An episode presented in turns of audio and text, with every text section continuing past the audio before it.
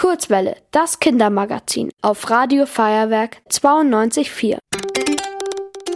Die Kurzwelle Kindernachrichten mit Armin. Heute mit folgenden Themen. Erfolgreiche Mondlandung von Indien, vermehrte Proteste der letzten Generation und Boto Rex gewinnt die T-Rex WM. Bangalore.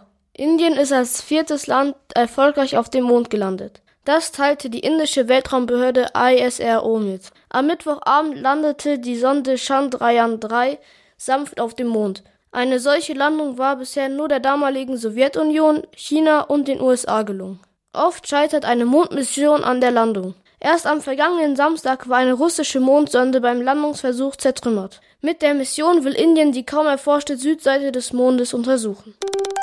München. Die letzte Generation demonstriert wieder in München. Zuvor verkündete die Bewegung, dass sie in den kommenden Wochen vor allem in München Straßen blockieren werde. Am Donnerstagmorgen begannen sie mit den angekündigten Protesten und klebten sich auf die Donnersberger Brücke.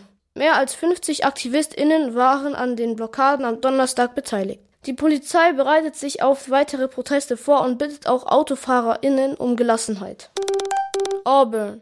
In Washington hat die T-Rex-Weltmeisterschaft stattgefunden. Das Dino-Rennen gibt es seit 2017. Jedes Jahr laufen dabei Menschen in T-Rex-Kostümen um die Wette. Dieses Jahr gab es über 200 Teilnehmende. Der Gewinner nennt sich Boto Rex. Er war über 180 Meter am schnellsten. Doch das Finale war knapp. Erst durch ein Ziellinienfoto stand fest, wer gewonnen hatte.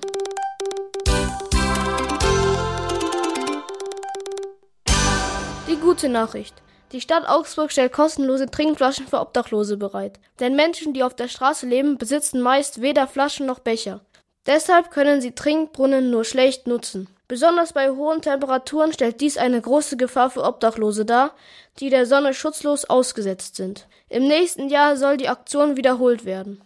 Das Wetter. Am Sonntag wird es zwar regnerisch, aber auch warm, bei Temperaturen bis zu 20 Grad. In den Tagen darauf sinken die Temperaturen jedoch stetig. Die Woche wird von vielen Regenwolken begleitet. Ihr wollt auch ins Radio? Dann macht mit bei der Kurzwelle. Schreibt einfach eine E-Mail an radio@feuerwerk.de.